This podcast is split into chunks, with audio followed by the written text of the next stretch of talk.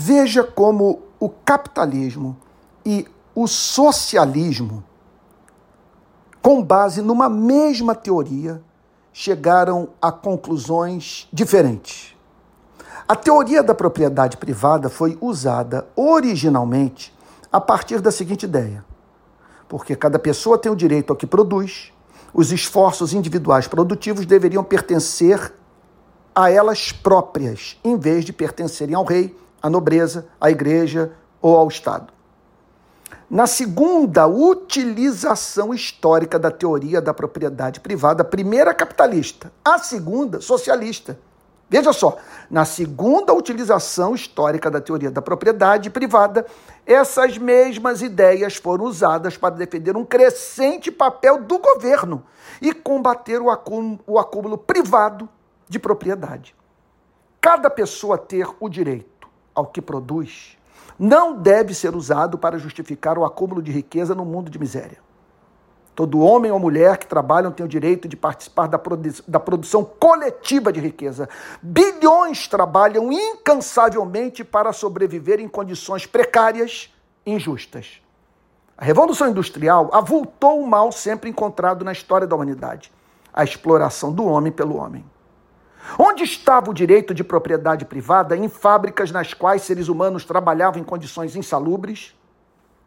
dedicados a tarefas enfadonhas, repetitivas, mecânicas, a fim de, ao final do dia, voltarem para os seus cortiços para sobreviver com os parcos salários que recebiam. A pauperização da classe trabalhadora passou a ser vista como uma violação do direito de propriedade. Como pode uma pessoa produzir aquilo que não pode comprar? Observe o que diz o livro de Eclesiastes, no capítulo 5, versos 8 e 9, sobre esse histórico de exploração. Se você notar em alguma província opressão de pobres e roubo em lugar do direito e da justiça, não fique admirado com isso, porque o que está num posto elevado tem acima de si outro mais elevado que o explora. E sobre estes há ainda outros mais elevados que também exploram. Não julgo que seja cristão praticarmos injustiça contra o empregador, contra o dono do capital, contra o detentor do poder econômico. Contudo, esse sabe se defender. Tem quem o defenda. Compra padre, pastor, jornalista, deputado, vereador, prefeito, governador, presidente da República. Agora, e a classe trabalhadora? E o pobre?